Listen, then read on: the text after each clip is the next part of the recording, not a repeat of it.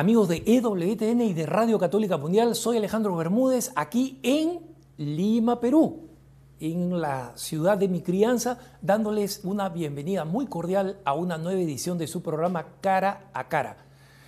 Y estamos aquí en los estudios donde también transmitimos su programa favorito, EWTN Noticias, y estoy acompañado de, un equipo muy, muy, muy pequeñito porque estamos eh, todavía combatiendo el COVID y con la esperanza de que Dios nos permita volver a nuestros estudios en la costa oeste de los Estados Unidos, en Orange County. Mientras tanto, seguimos a través del medio que Dios nos permite seguir utilizando y es un gusto estar una vez más con ustedes.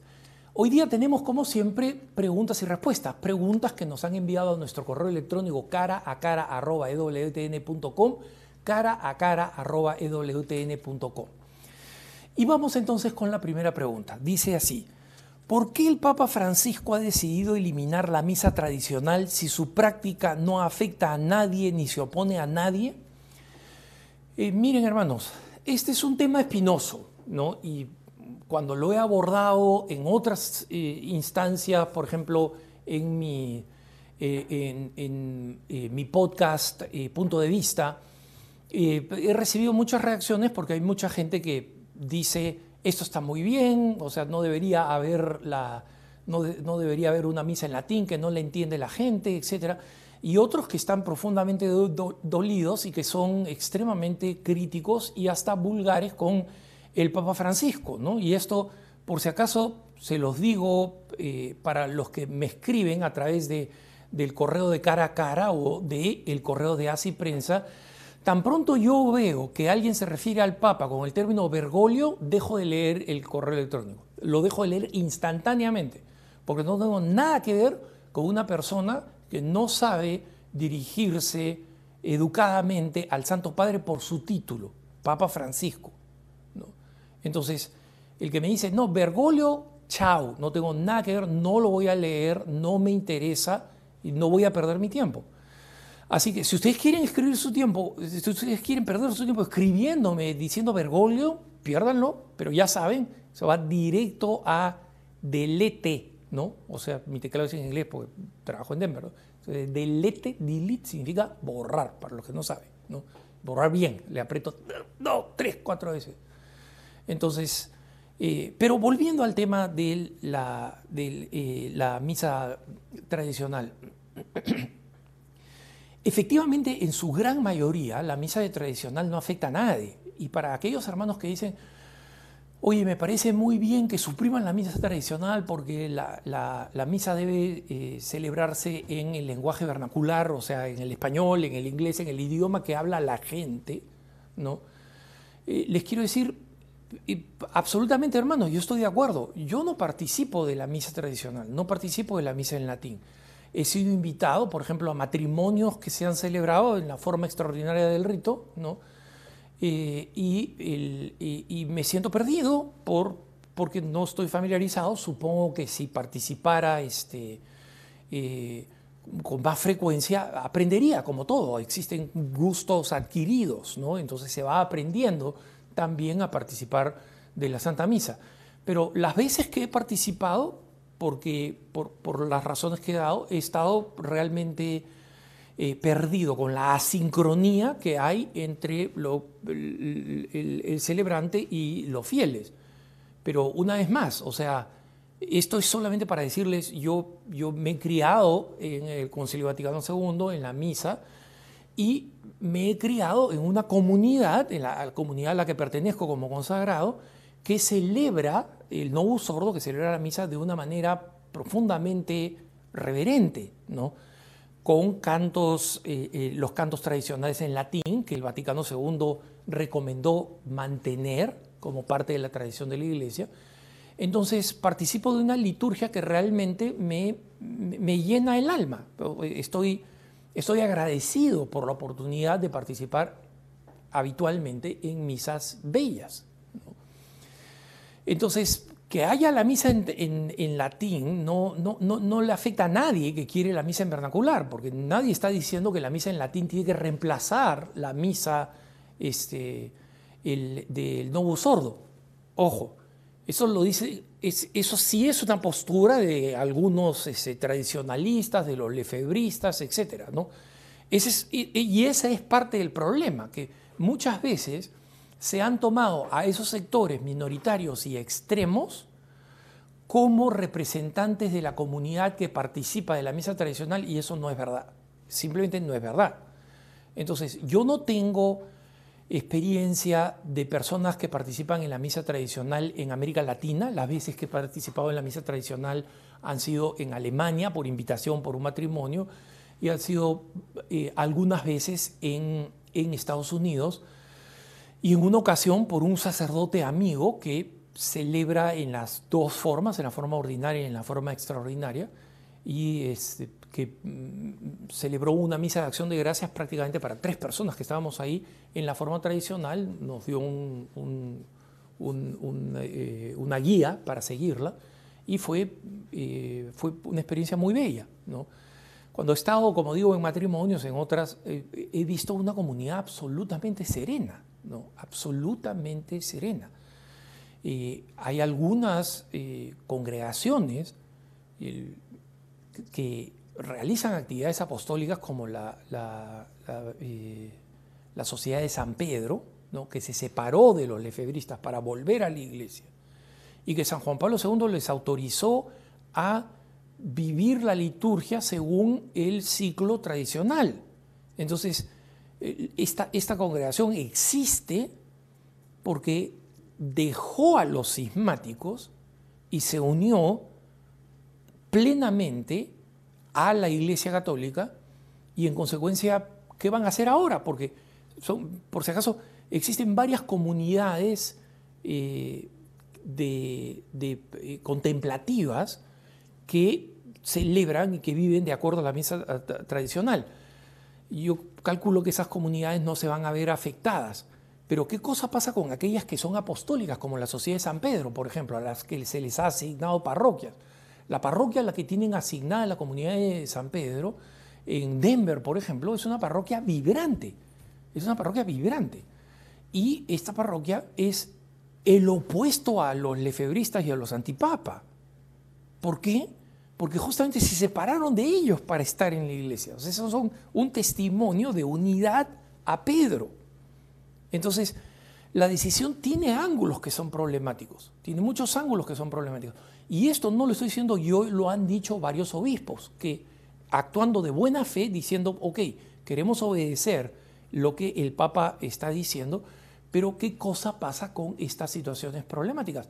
Lo que yo supongo es que la Santa Sede, con este pontificado o con un próximo pontificado, va a tener que afinar muchos puntos de las cosas que se han dicho, digamos, en, engruesó porque la interpretación de cómo se aplica el, motu propio, la exigencia del Papa Francisco, está por todos lados. O sea, unos interpretan de esta manera, los obispos de Costa Rica interpretaron que hay que cancelar todas las misas en, la, en la forma extraordinaria del rito, es algo que no está en el documento, no o sea, la pueden poner de cabeza, sacudirlo, y en el motu propio no hay nada que diga eso. ¿no? Entonces, al final eh, la Santa Sede va a tener que intervenir nuevamente. Entonces, la intención del Papa de trabajar por la unidad de la Iglesia es una intención que debemos compartir todos.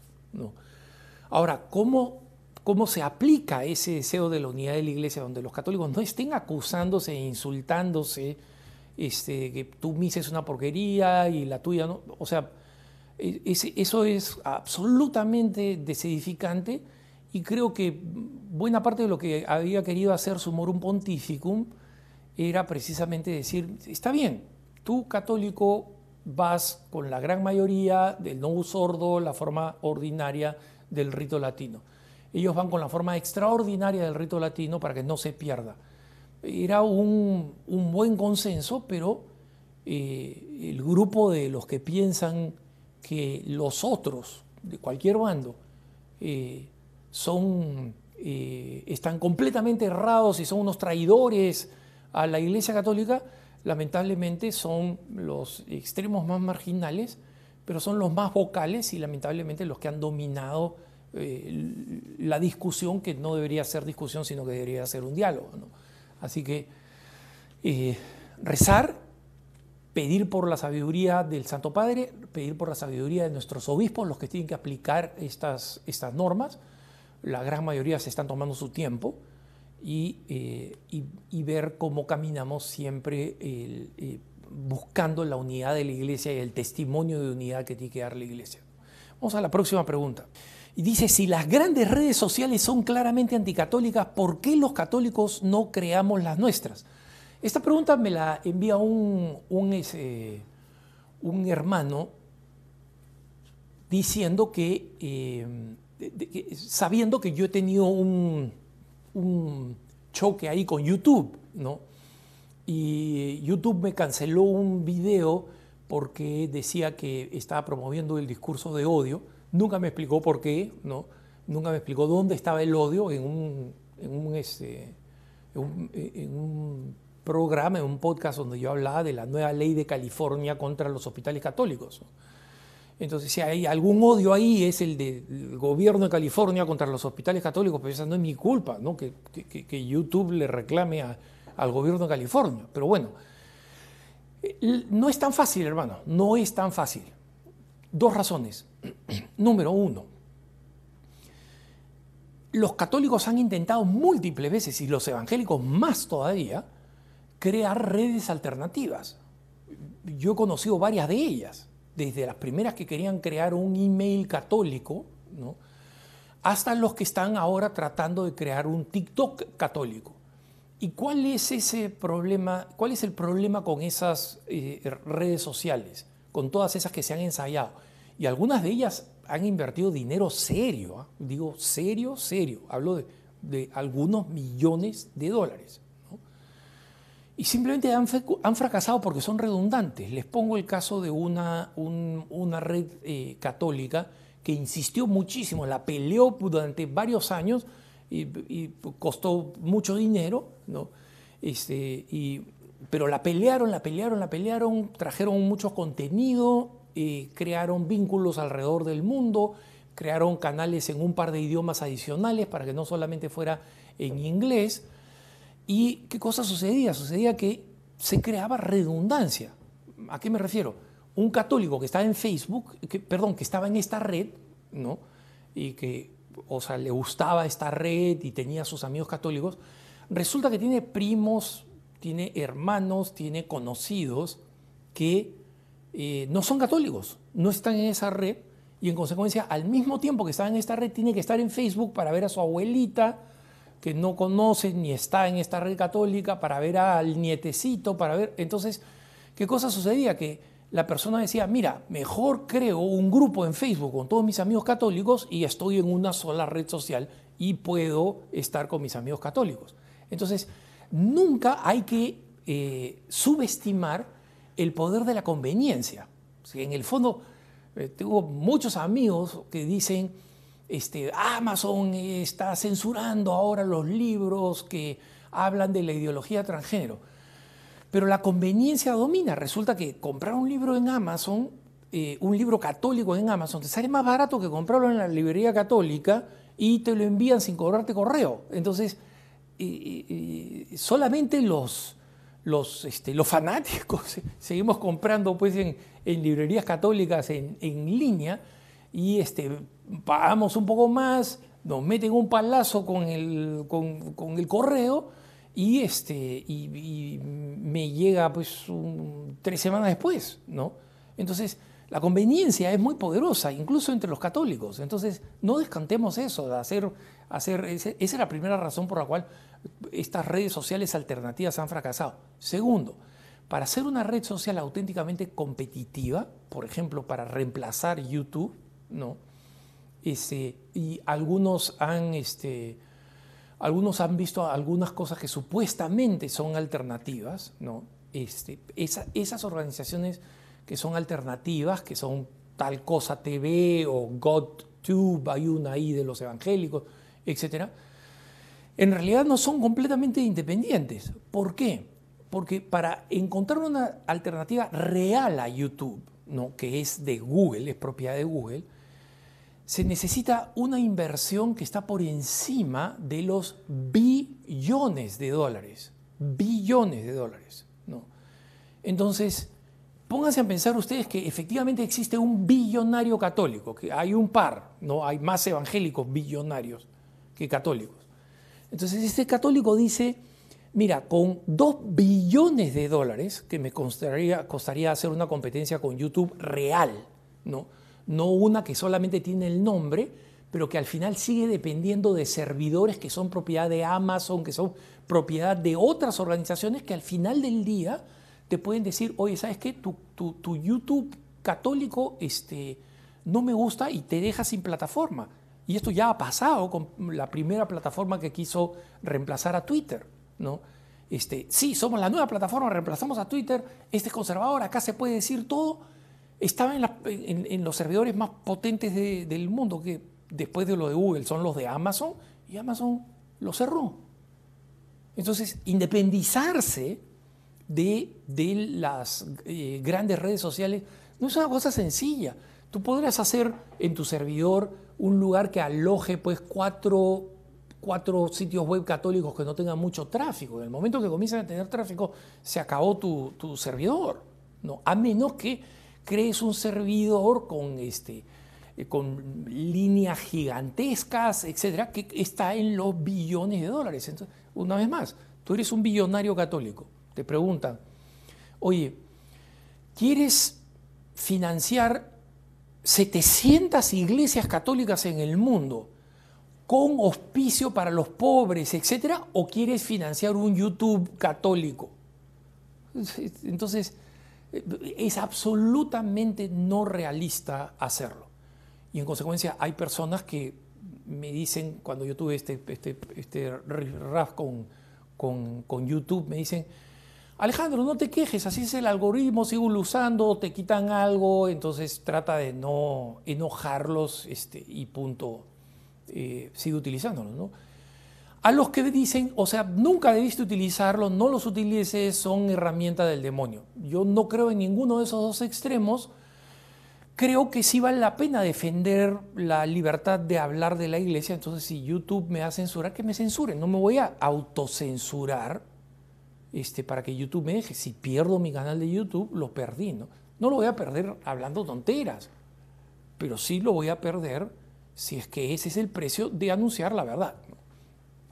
¿Cuál es la respuesta firme de la Iglesia frente al biomagnetismo?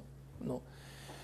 Eh, esta es una pregunta angustiada de una, eh, de una hermana porque vio el programa que tuvimos con el exorcista argentino en México, ¿no? el padre Stahl. Y él, entre otras fuentes, cuando yo le pregunté, entre, otras fuentes de que abre las puertas al satanismo, eh, mencionó el biomagnetismo, ¿no? Y yo no sabía mucho del biomagnetismo hasta que esta este, hermana que usa el biomagnetismo se ha sentido horrorizada y personalmente ofendida, ¿no? Entonces dice, eh, ¿cuál es la respuesta firme de la iglesia? ¿no? Este, Mira, hermana, si estás buscando un documento dogmático de la iglesia que dice el magnetismo es satánico, no existe. ¿no? y resulta que si existe un documento eh, que puedes eh, ver y, es este, eh, el documento que se llama Jesucristo, única fuente de agua viva, Jesucristo, única fuente de agua viva, búscala en la página web del Vaticano, está en español, y es un documento, el documento más importante sobre todas las expresiones de la nueva era y hace un listado de todas las cosas que incluyen en la nueva era y que son incompatibles con el catolicismo. ¿Está el biomagnetismo en esa lista? No. ¿Por qué? Porque como dice esa misma lista, ojo, acá estamos dando cuáles son las características de la nueva era para que en el futuro, cada vez que aparezca una nueva cosa, no haya que estarla agregando pues al documento, porque si no, no se acabaría nunca el documento. Cada vez hay una, este, cuestión nueva. Hace algunos años me preguntaron, Alejandro, ¿tú qué cosa crees del Ho'oponopono? ¿Cuántos de ustedes han oído hablar de eso? ¿Ustedes creen que eso va a estar en un documento? De la iglesia? No, pues. ¿no? Y, esa vez investigué el Ho'oponopono, que resulta que es una práctica de curación, entre comillas, también nueva era, de origen hawaiano, en la que casi ni los nativos creen, porque prefieren, digamos, la medicina este, occidental y nunca más volví a, escuchar de esa práctica, ¿no? Entonces estas prácticas vienen de moda y desaparecen y yo creo que va a pasar lo mismo con el biomagnetismo, ¿no? Eh, el, biomagnetismo, como en lo que he estado investigando, tiene distintas acepciones, ¿no? Hay un médico mexicano que lo inventó, es relativamente reciente, de la década de los 80, ¿no? Y el, eh, yo sé que para jóvenes la década de los 80, uh, eso, pues, pero, pero digamos, o sea, no estoy hablando de algo que reclama ser, pues, inspirado en ciencias ayurvédicas, precristianas o lo que sea, ¿no? Nada por, nada, de, por el estilo. ¿Y qué cree que, el, por un lado, el, el, biomagnetismo tiene, es decir, básicamente los imanes, el uso de imanes en el cuerpo, y de la manera como se posicionan en el cuerpo, este, tienen un efecto sobre eh, bacterias y virus, o sea, sobre en general las cosas malas que están en el cuerpo. Y en consecuencia, si nosotros sabemos dónde aplicar estos magnetos, estos imanes, eh, nosotros vamos a vernos purificados de varias enfermedades y varias enfermedades pueden tratarse a través del biomagnetismo. Entonces, si alguien ve el biomagnetismo o la acupuntura como una ciencia que de, verdad cura y lo está viendo simplemente como una rama de una disciplina este, médica específica para que me deje de, doler el pie, ¿no? específicamente, está utilizando una medicina alternativa, no hay ningún problema. Yo no lo haría porque lo que he leído del biomagnetismo es que, eh, o sea, las pruebas la, comprobación científica, no peer review, o sea, esas investigaciones que hacen que la ciencia se llame ciencia y que la medicina se llame medicina, es cero. O sea, no tiene un sustento sólido como alternativa médica. Pero eso no le quita que una persona me diga, Alejandro, a mí me dolía el hombro, me pusieron los magnetos, me dejó de doler el hombro. Perfecto. O sea, que no esté digamos, investigado científicamente no significa que para alguien pueda funcionar como medicina alternativa. Pero lamentablemente hay una, toda una onda realizada eh, eh, eh, relacionada con el biomagnetismo que dice que eso alinea tus puntos de energía interior. Ya cuando entras a ese terreno de que tiene una capacidad que toca con la felicidad humana, o sea, con aquello para lo cual el hombre ha nacido, entonces ahí ya salimos del partido. ¿no? Eso forma parte de la nueva era y es algo que aceptas a tu propio riesgo y a riesgo de tu propia salvación. Así de sencillo. La enseñanza de la iglesia está ahí, los principios están ahí. ¿Hay un documento dogmático que dice biomagnetismo es satánico? No, repito, no existe. Entonces, si estás buscando eso, ese documento no existe. Pero si la no existencia de un documento dogmático eh, condenando una de las tantas cosas que se podrían condenar. ¿Es suficiente para ti para seguirlo haciendo? Eso es una decisión que tú estás tomando, no es una decisión a la que la iglesia te alienta. ¿no?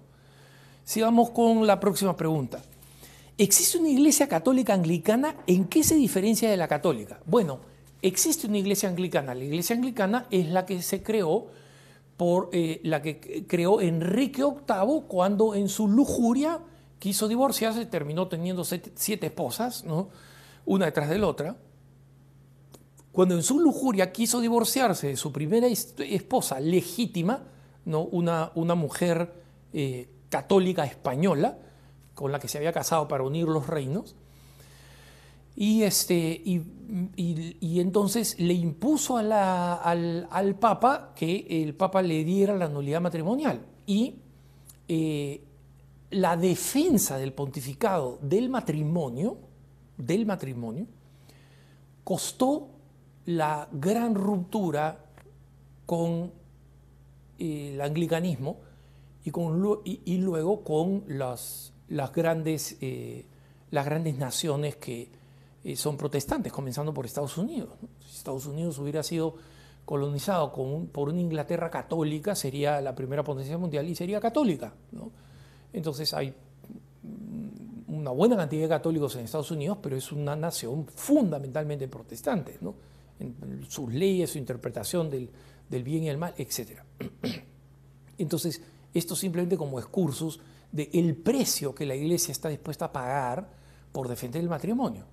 Entonces, cuando alguien dice, oye, mira, yo estoy enamorado de, de, este otro hombre y los dos somos hombres y queremos casarnos, la iglesia no va a dar marcha atrás. O sea, miren el precio que ha pagado a lo largo de la historia por proteger lo que Dios estableció, Jesucristo mismo directamente, que el Evangelio estableció como la unión de un hombre y una mujer. ¿no? Entonces, cuando se separaron, eso se convirtió en la religión anglicana. La, iglesia anglicana ha tenido muchas corrientes internas. Eh, la Iglesia Anglicana reconoce a la, suprema eh, autoridad monárquica como la cabeza de la Iglesia, en este caso la reina Isabel mientras esté viva, ¿no? lo cual es una paradoja, porque obviamente eso era en, la época del absolutismo. Hoy en día los obispos anglicanos para Inglaterra son discutidos en el Congreso. Imagínense, eh, gracias a Dios que nosotros somos católicos. ¿no? pero yo creo que la pregunta de esta persona viene de la iglesia católica anglicana, que eh, los anglicanos no se suelen llamar católicos, ¿no?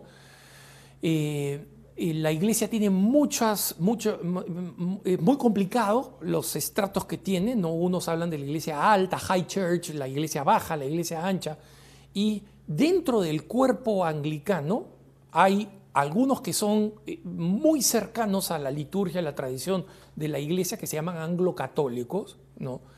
y otros que no, que son más bien muy protestantes y están bajo el mismo, el mismo paraguas de reconocer a la reina como su cabeza. Pero creo que el hermano o la hermana que me está preguntando esto me está preguntando de unos ex curas católicos avivatos que han creado su iglesia católica anglicana sin ser reconocidos por los anglicanos. Los anglicanos ni siquiera saben que existen solamente porque los anglicanos permiten el clero casado. Entonces estos curitas católicos que sacaron los pies del plato, decidieron largarse de la iglesia católica, pero no saben hacer otra cosa o no quieren hacer otra cosa. Entonces han dicho, oye, yo soy sacerdote, pero de la iglesia católica anglicana. Entonces la gente hace una búsqueda en Google, oye, sí hay ah, anglicana, sí hay, sí hay una iglesia, pero no tiene nada que ver. Son pequeños guetos que estos avivatos están creando para ver si consiguen un número de fieles que los pueda mantener como curas. ¿no? Entonces, eh, hay que estar atentos a eso. Una iglesia católica anglicana en un país de América Latina, las probabilidades de que esté conectado con, los anglicanos, este, con la denominación anglicana, es cercana a cero, como se dice en aritmética. Soy Alejandro Bermúdez, estamos en su programa Cara a Cara, volvemos inmediatamente después de la pausa, así que no se vayan.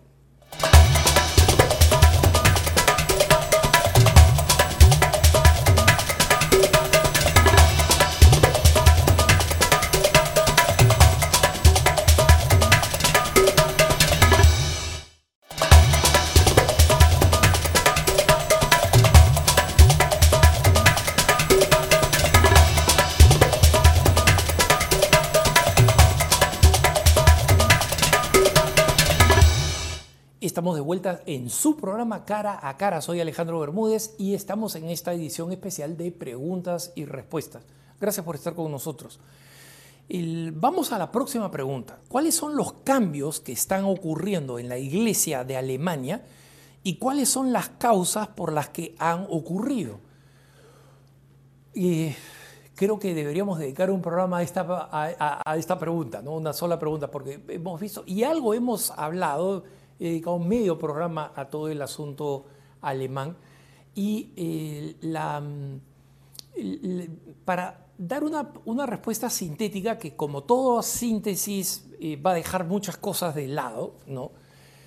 Eh, en la iglesia, la iglesia en Alemania es una iglesia en retirada, en disminución, ¿no? como en toda Europa. O sea, simplemente la iglesia católica está desapareciendo y eh, qué cosa va a pasar con las, eh, la, iglesia desde el punto de vista de la infraestructura, ¿no? las enormes catedrales que eran mantenidas por números grandes de fieles, ahora son de mala gana mantenidas por los turistas y cuando uno quiere ir a entrar a rezar a una de las grandes iglesias europeas, no es raro que tengan que pagar para entrar, o sea, las han convertido en museos. Alemania no es la excepción. Entonces, pero Alemania tiene una estructura eh, muy poderosa que cada vez se está pareciendo más a una cáscara de huevo, o sea, una estructura vacía. ¿Y qué cosa es? Es la relación eh, eh, simbiótica, extraña con el Estado, que mantiene a la Iglesia Católica a través del impuesto de los católicos. Entonces, ¿qué cosa sucede? Que cuando tú llenas tus impuestos, 0.7% de tus impuestos van a ir, te los van a quitar de todas maneras, y tú puedes escoger dónde van. Y puedes escoger que eres religión luterana, protestante, o puedes escoger que eres de religión católica. Si tú escoges no llenarlo, ¿no? ese 0.7% te lo van a quitar igual. O sea, no hay un impuesto a la religión. Sino que hay un impuesto a hacer el bien, digamos así. Entonces, todos los que no marcan nada, ese dinero el Estado termina decidiendo dónde va. A la Cruz Roja, a financiar el aborto en, África, ellos finalmente deciden dónde va ese dinero de ayuda. ¿no? Y muchas veces de ayuda real, ¿ah? no, no, no, digo ayuda entre, entre comillas, o sea, eh, Alemania ha sido, como Estado hablo, ¿no? extremadamente generoso. Y la Iglesia Católica, por supuesto, que es extremadamente generosa. Es más, muchas iglesias en los países más pobres prácticamente viven gracias a la generosidad de la Iglesia Católica en Alemania. Y esa generosidad tiene un origen, este impuesto. Entonces, la Iglesia, el Estado colecta todo este impuesto de una de las naciones más ricas del mundo y el producto de esta recolección se lo entrega a la Iglesia Católica. Entonces, la Iglesia Católica es una iglesia riquísima, es una iglesia generosa pero también es una iglesia extremadamente burocrática, ¿no? o sea, puede pagar un montón de empleados y lamentablemente muchos de los que controlan esas estructuras de la iglesia católica, algo que no es raro, lamentablemente, ya saben ustedes, no es raro, muchos de los que controlan esa estructura de la iglesia católica son personas que son ex curas, ex monjas y que tienen una ojeriza a la tradición de la iglesia. Estos burócratas, no los fieles, no los pocos fieles que quedan, que quedan ¿ah? y son de acero. Estos burócratas son los que quieren que la iglesia cambie su doctrina y han armado este, este camino sinodal, etc. Estos burócratas quieren, ¿por qué?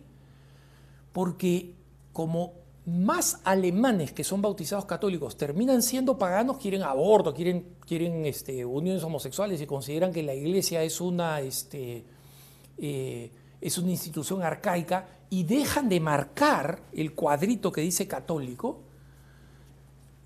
el dinero disminuye y su trabajo peligra. ¿no? Entonces, hay una convicción ideológica, no estoy diciendo que todo es por motivo de dinero, pero hay una convicción ideológica, sí, la iglesia tiene que ser, básicamente tiene que ser igual que el mundo, igualita, solo que esos se reúnen el domingo en un templo bonito, antiguo. Entonces, eh, ellos, ellos son los que quieren esta reforma y están impulsando esta reforma ante el disgusto y el asco de los fieles católicos verdaderos, que son una comunidad pequeña, ¿no? como el resto de Europa, eh, pero muy convencida. Entonces yo pronostico que estas cosas no, eh, toda esta locura ¿no? que se está proponiendo, no va a terminar pasando porque simplemente la Iglesia Católica no lo, no lo va a admitir y los fieles católicos alemanes no lo van a permitir. Entonces, un poco largo, pero también como resumen de una situación bastante compleja. Vamos a la próxima pregunta. Dice, el nuevo presidente peruano va a participar en un rito andino, entre comillas, de bendición de los dioses andinos. ¿no? ¿Eso es compatible con la fe cristiana? ¿Es peligroso? No y sí. O sea, no es compatible con la fe cristiana y es peligroso. Pero lamentablemente, en el nuevo populismo de izquierda del que forma parte el presidente Castillo, eh, esto se ha convertido en una tradición, ¿no? Y en una tradición que es completamente mundana, no tiene nada de andina, no tiene nada de, de, azteca, ¿no? Cuando López Obrador hizo esa ceremonia con alguien pintarrajeado y, o sea, y, queman algunas pajas, en todos los lugares son los mismos, Evo Morales en Bolivia. Hermano, los ritos andinos, los ritos reales andinos, no están exactamente identificados. Lo que nosotros aprendimos, digamos, en el siglo XX, ahora en el siglo XXI se sabe que mucho de lo que era supuestamente el imperio incaico o los aztecas eh, es, es, no, este, no, es verdad, no es, verdad. Están basadas en eh, reproducciones imaginarias hechas la mayoría del tiempo por por masones, por historiadores masones, que ni siquiera eran historiadores, ¿no? en muchos casos se los cita como fuente a tal o cual, que nunca fue testigo directo. Entonces, los, pocos testimonios eh, eh, directos, por ejemplo, en, el Perú, de los misioneros, que contaban cómo, cómo eran estas, estas ceremonias, los pocos testimonios directos hablan de algunas ceremonias que eh, pueden haber sido utilizadas como un, este, una inspiración para alguien que armó un rito. Porque no están siguiendo ninguna tradición. A eso que ustedes vieron ahí en la Plaza del Zócalo y que van a ver ahora con, con, este, con el presidente Castillo, eso, eso ha agarrado un tipo, un, un socialista que le dijeron, oye, ¿sabes que tienes que armar un rito? Ya, ok, entonces vamos a buscarnos unas personas nativas, ¿no? Y ¿Quiénes son esas personas nativas? Una persona que se llama chamán. ¿Hay una línea directa sacerdotal, entre comillas, con el azteca? De ninguna manera. ¿no? Entonces le dicen, oye, mira, queremos hacer una ceremonia. Eh, una ceremonia, ya, ya, mira, vamos a quemar esta, esta hierba. Ya, ok, pero esa hierba apesta, huele mal. Sí, sí, huele mal. No, no, no, entonces cámbiamela por esta. ¿no? Y así cada paso es un paso inventado en una oficina 100% occidental. Entonces, en el mejor de los casos, es una invención pretenciosa de alguien que dijo, oye, pero vamos a meterle humo, porque, o sea, en las catedrales el humo puede ser bacán, ¿no? Se ve bacán, se ve muy bien. ¿no? Este, entonces, humito por acá, ya, muy bien. Este, ¿Qué humo? Eh, incienso, pues, la iglesia tiene incienso. No, no, no, pero el incienso se ve católico, tiene que ser distinto, tiene que ser una hierba ahí. ¿no? Entonces, es completamente arbitrario. Dos, tres gallos se pusieron de acuerdo e inventaron esta cosa. En el mejor de los casos. En el peor, las personas que están creyendo en estas actividades están creyendo que esta es un reconocimiento de los pueblos andinos. No, están haciendo un acto que es, si no es nueva era, está muy vinculado con la nueva era y en consecuencia que tiene conexiones con el satanismo. Entonces no es bueno.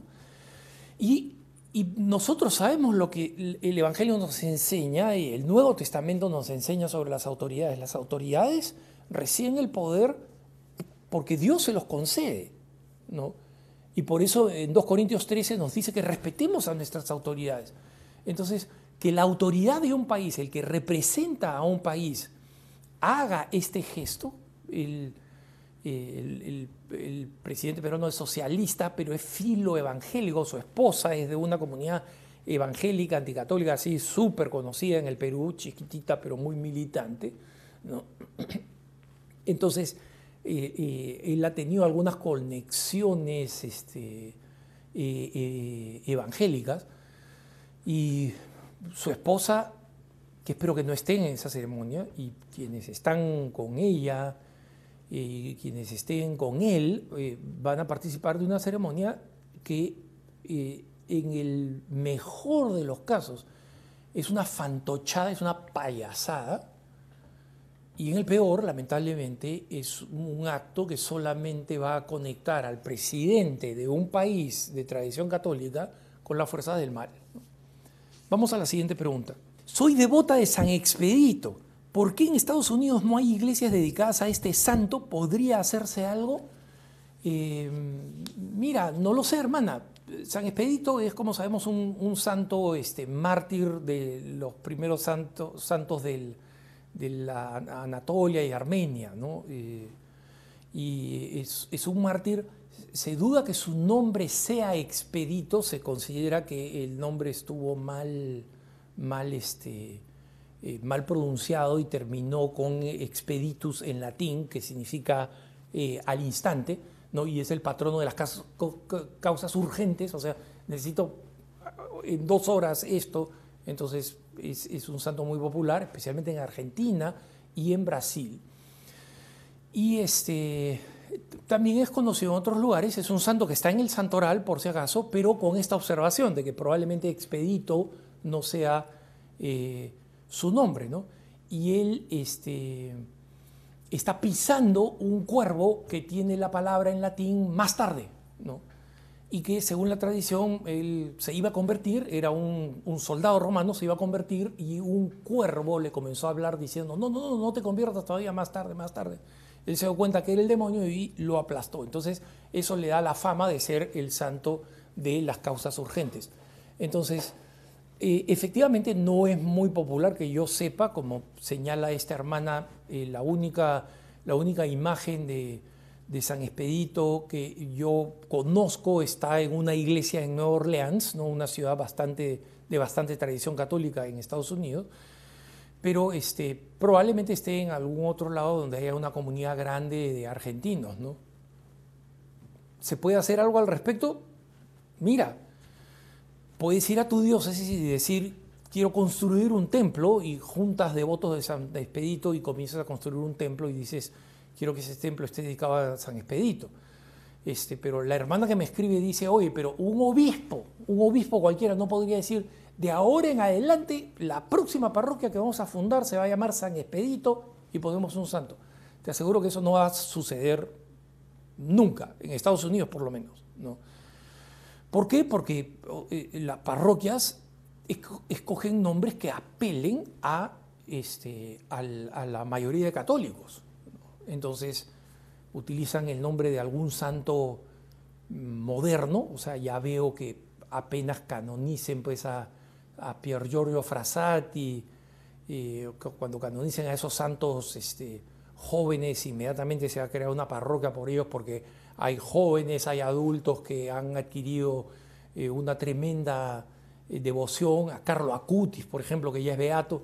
Entonces, Mm, las oportunidades de, San Expedito y de otros santos menos conocidos, de que un obispo diga ya vamos a crear una parroquia, son cero, ¿no?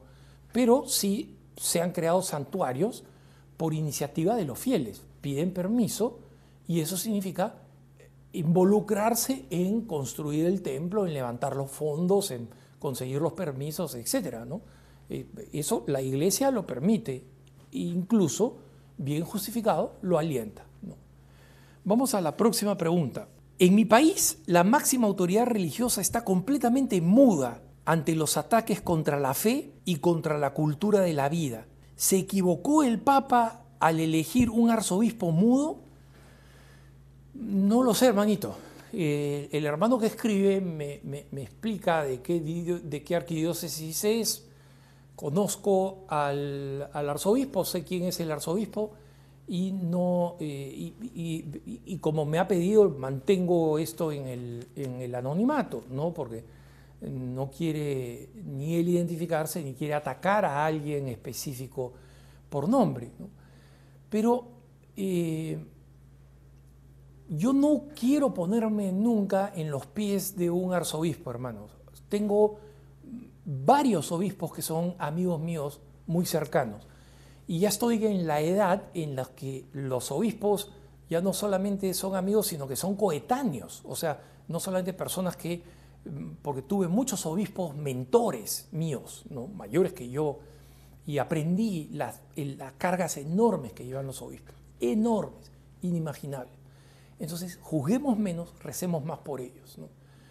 Pero eh, sí recuerdo un famoso arzobispo cubano, que en el hecho de su muerte se arrepintió de no haber denunciado en el momento en que eh, Fidel Castro tomó control de Cuba y la guió inmediatamente en la dirección comunista, haberle dicho a su sucesor,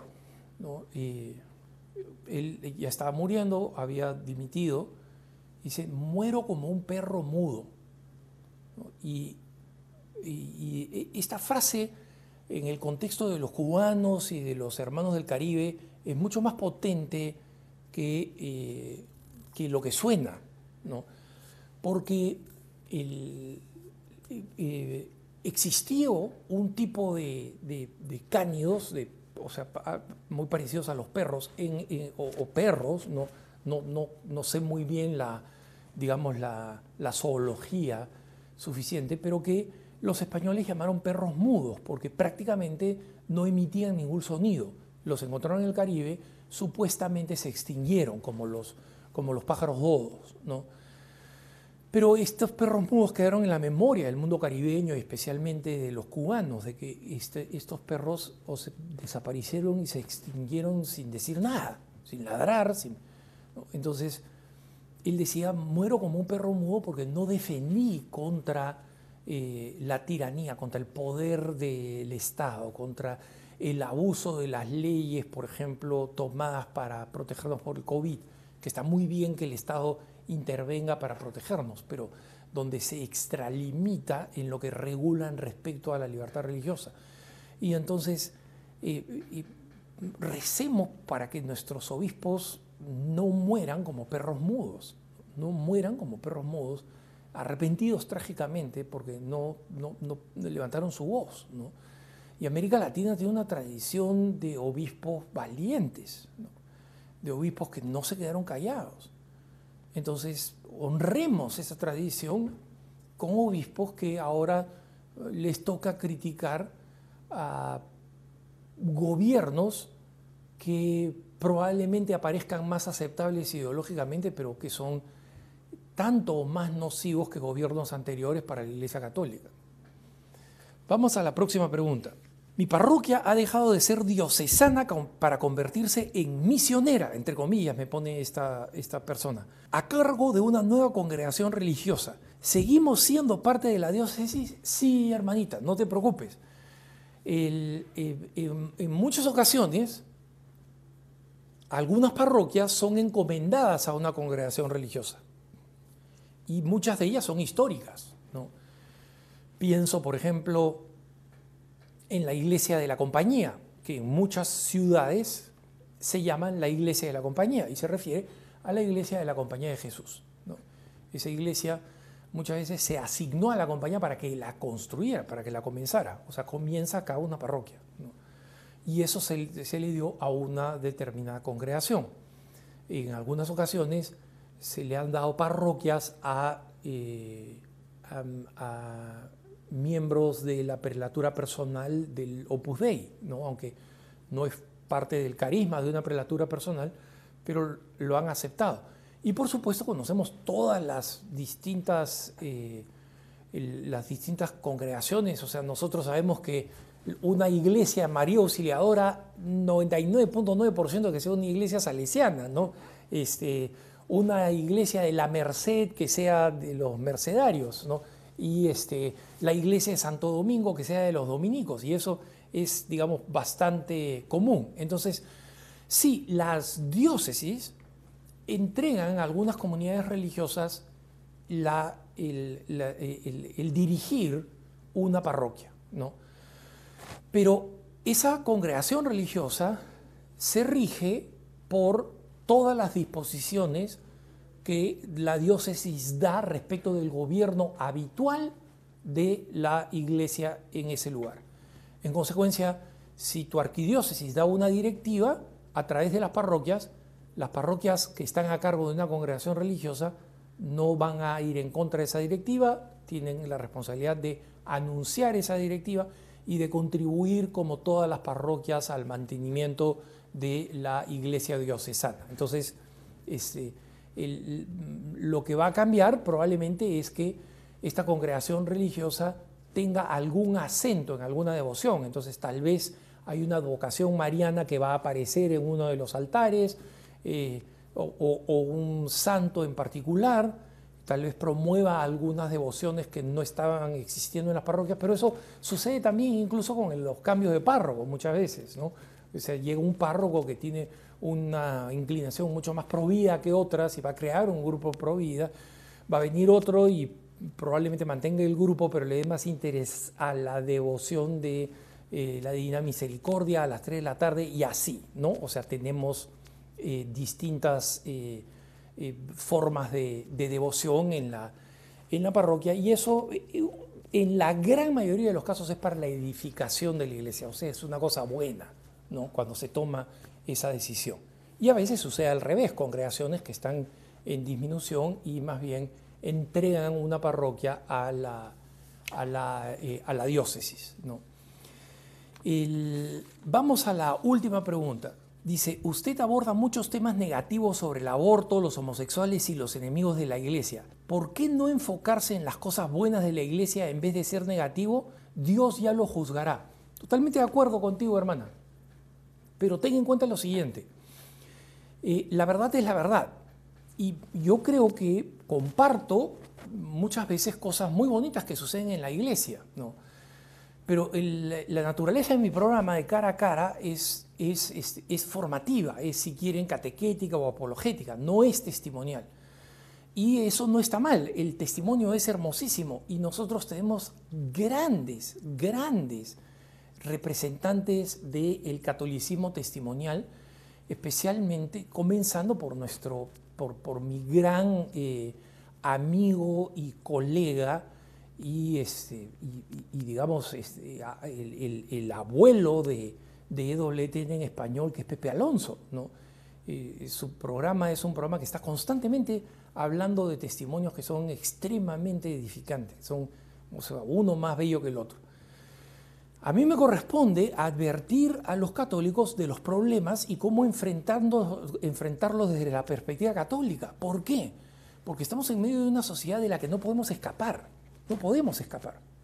Entonces, si, si alguien es un súper católico convencido y tiene los recursos económicos, se va a la punta del cerro y, este, como hacían los, las grandes familias nobles durante la peste, traigo los mejores profesores para educarle a mis hijos porque los puedo pagar, ¿no? Entonces traigo catequistas, traigo... pero eso no es real, así no es como vamos a vivir la gran mayoría de los católicos. Entonces, no, no, me considero un, ave de malagüero, digamos, que solamente habla de las cosas malas o que habla de las cosas, de, las cosas que son mayoría, eh, mayoritariamente malas. Respondo a las preguntas. Las preguntas no las hago yo, las preguntas las recibo. ¿no? Entonces, respondo a, esas preguntas para que los católicos sepamos cómo vivir nuestra propia fe en medio de circunstancias cada vez más complejas. Pero eso debe afectar nuestro ánimo de ninguna manera, de ninguna manera, ¿no? En el mundo tendréis tribulación, pero ánimo, porque yo he vencido al mundo. Son las palabras de Jesucristo. Gracias por habernos acompañado en una nueva edición de su programa Cara a Cara ya saben, escríbanos con sus preguntas, con sus comentarios, con sus dudas, con sus sugerencias de programas a cara a cara arroba ewtn.com, cara a cara arroba ewtn.com. Gracias por haberme acompañado en este programa y como siempre, la mejor programación católica quédese en EWTN y en Radio Católica Mundial. Por favor, recen por mí, recen por mi mamá, eh, que tiene Alzheimer y está pasando por una situación muy difícil. Me encomiendo a sus oraciones y conmigo hasta la próxima.